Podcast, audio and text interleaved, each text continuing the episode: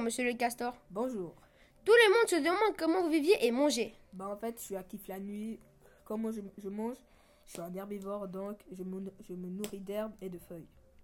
Les chasseurs ont du mal à vous capturer. Pourquoi En fait, d'abord, j- j'abats des arbres et je- puis je me fais une hutte tout près de l'eau, afin de renouveler l'air et de sécher la litière.